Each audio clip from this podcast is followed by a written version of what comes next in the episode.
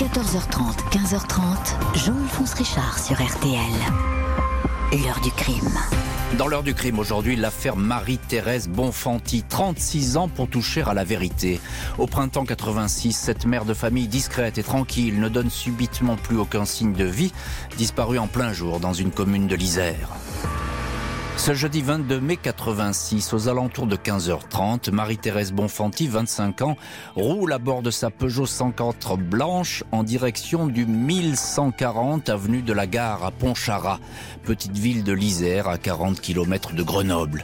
La jeune femme doit déposer dans une grosse maison du coin qui abrite six appartements une pile de journaux gratuits. Elle se gare juste devant la bâtisse, laissant les clés sur le contact et son sac à main sur le siège passager. Le secteur, près de la gare, n'est pas désert. Deux personnes aperçoivent Marie-Thérèse Bonfanti se diriger avec ses journaux vers l'entrée de la maison. Dernier témoin à avoir vu vivante la jeune femme aux cheveux bruns frisés. En début de soirée, au village voisin de La Rochette, où habitent les Bonfanti, le mari, Thierry, commence à être sérieusement inquiet. Il apprend que son épouse ne s'est jamais rendue comme prévu à 16h30 chez la nourrice qui garde Flavien, son garçon de 6 mois, et Erika, sa fille de 4 ans. Le mari commence alors à quadriller les rues de Pontcharrat, en vain, jusqu'à ce que dans le quartier de la gare, il tombe sur la 104 Peugeot. Aucune trace de son épouse aux alentours.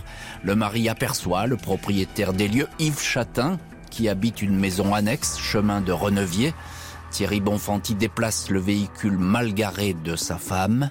À 21h, il alerte la brigade de gendarmerie. Les gendarmes de Pontcharrat, puis ceux de la section de recherche de Grenoble, prennent très au sérieux cette affaire. Ils écartent tout de suite un départ volontaire pour se concentrer sur l'hypothèse criminelle. Les enquêteurs penchent pour la mauvaise rencontre. Piste depuis d'autant plus plausible qu'elle semble confortée par un double témoignage.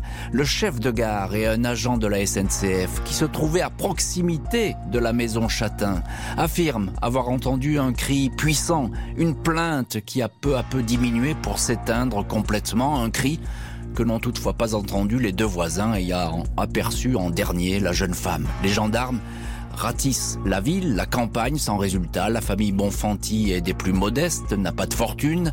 Le mari lance toutefois un appel désespéré au ravisseur, appel qui reste sans écho. 14h30, 15h30, Jean-Alphonse Richard sur RTL. L'heure du crime. Au programme aujourd'hui de l'heure du crime, la disparition en mai 86 dans l'Isère de Marie-Thérèse Bonfanti. Plus aucun signe de vie de cette mère de deux enfants. Malgré la gravité des faits, la justice ne veut pas pousser beaucoup plus loin les investigations. Sur le terrain, les recherches n'ont rien donné pour retrouver Marie-Thérèse Bonfanti.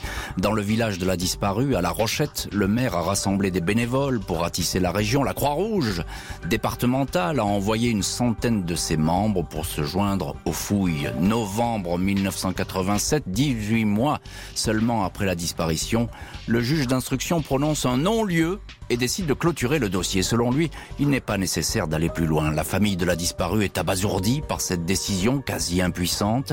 Son avocat de l'époque, maître Georges Rossetti, fait appel. Il pointe déjà du doigt Yves Chatin, dont le profil, selon lui, n'a pas été suffisamment exploré. Cet habitant de Pontcharrat a un lourd passé d'agression au préjudice des femmes, affirme maître Rossetti qui poursuit.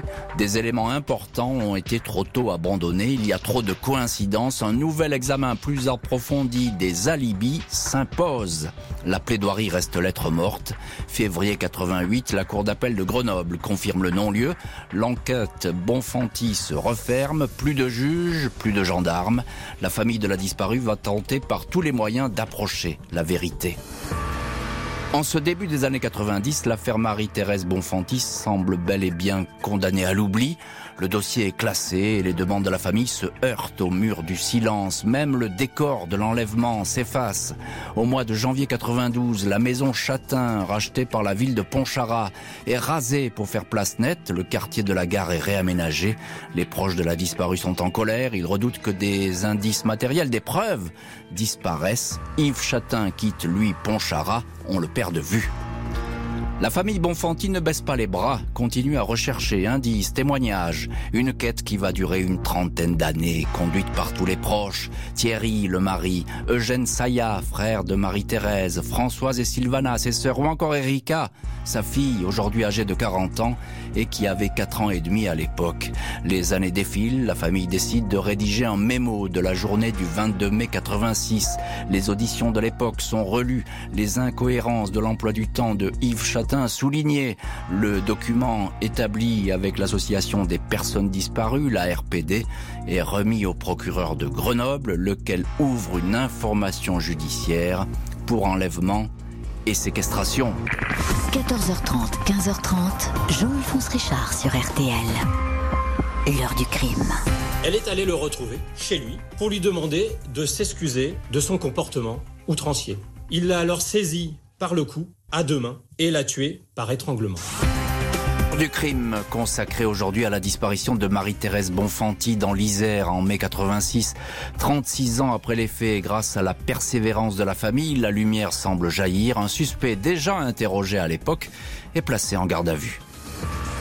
Dimanche 8 mai 2022, Yves Chatin, 56 ans, est interpellé chez lui dans le petit village de la Table, en Savoie, à 18 km de Pontcharrat. Cet homme d'un naturel méfiant qui habite seul dans une maison équipée d'une caméra de surveillance chauffeur routier dans une entreprise du Point, est placé en garde à vue. Face aux gendarmes, Chatin finit par admettre qu'il a eu une altercation verbale avec Marie-Thérèse Bonfanti parce que, explique-t-il, sa voiture gênait son passage. Le suspect raconte que le ton est monté, la jeune femme lui a demandé de s'excuser, l'homme a vu rouge et a saisi le cou de Marie-Hélène à deux mains. Il l'aurait étranglé puis chargé son corps dans le coffre de la voiture afin de s'en débarrasser dans la montagne. Selon le procureur, le suspect n'a jamais fait état d'un quelconque mobile sexuel. Yves Chatin est mis en examen pour enlèvement, séquestration et meurtre. Pour les autorités, la priorité est désormais de retrouver les restes du corps de Marie-Thérèse Bonfanti, tout comme pour la famille.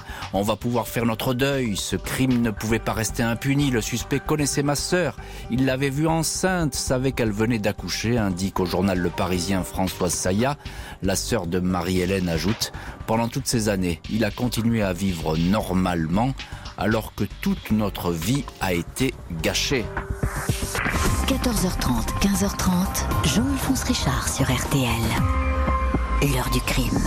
Aujourd'hui, dans l'heure du crime, la trop longue enquête autour de la disparition de Marie-Thérèse Bonfanti en Isère en 1986. 36 ans après, un suspect mis en examen. Il a avoué avoir tué et fait disparaître la mère de famille. Les gendarmes étudient son parcours. Yves Chatin avait 21 ans quand il dit avoir étranglé dans un coup de colère Marie-Thérèse Bonfanti le 22 mai 86. À l'époque, c'était déjà un garçon costaud pesant plus de 80 kilos pour en mettre 85. Six ans après la disparition, il a vendu la maison familiale de Pontcharrat. À l'époque, il est parti s'installer en Picardie. Il est ensuite revenu dans sa région natale, chauffeur routier sillonnant les routes de France et d'Europe. Depuis son arrestation et sa mise en examen, les gendarmes de Grenoble cherche à savoir si Yves Chatin a un lien avec d'autres affaires jamais élucidées. La première, octobre 81, est celle de Liliane Chevènement, 41 ans. Cette secrétaire avait été découverte étranglée avec un fil de fer autour du cou. Elle se serait trouvée à proximité de la maison Chatin, un suspect toutefois âgé à l'époque de 15 ans seulement. Trois ans plus tard, 1984, Marie-Agnès Cordonnier et Françoise Bruyère, deux autostoppeuses belges, disparaissent près de Pontcharrat. Elles se trouvaient à une vingtaine de kilomètres de là. 9 mai 85, une autre autostoppeuse, Marie-Ange Biou, 19 ans, se volatilise à la sortie de la ville, plus aucune nouvelle. En 1992, la mère de Marie-Ange avait accusé Yves Chatin d'être l'assassin de sa fille. Celui-ci avait répondu par un procès en diffamation. 14h30, 15h30, Jean-Alphonse Richard sur RTL. L'heure du crime. Dans l'heure du crime, la spectaculaire enquête sur la disparition de Marie-Thérèse Bonfanti en 1986 dans l'Isère. 36 ans plus tard, un suspect, Yves Chatin, 56 ans, est à détention provisoire. Question, les faits sont-ils prescrits? Le procureur de Grenoble est des plus lucides concernant l'avancée majeure enregistrée dans l'affaire Marie-Thérèse Bonfanti. Ce résultat, dit-il, est d'abord la conséquence de la persévérance des familles aidées par leurs avocats et les associations de familles de disparus. Reste à savoir ce que va devenir le dossier sur le plan juridique. L'infraction de meurtre prescrite au bout de dix ans ne semble plus pouvoir s'appliquer. Il va donc falloir que la justice établisse les faits d'enlèvement et de séquestration pour que l'enquête Châtain puisse se poursuivre. La fille de Marie-Thérèse souhaite que l'on retrouve au plus vite le corps de sa mère pour enfin lui offrir une sépulture décente. Ça sera mieux que de la savoir dans la nature. Ce sont les animaux que l'on laisse comme ça. L'heure du crime, présenté par Jean-Alphonse Richard sur RTL.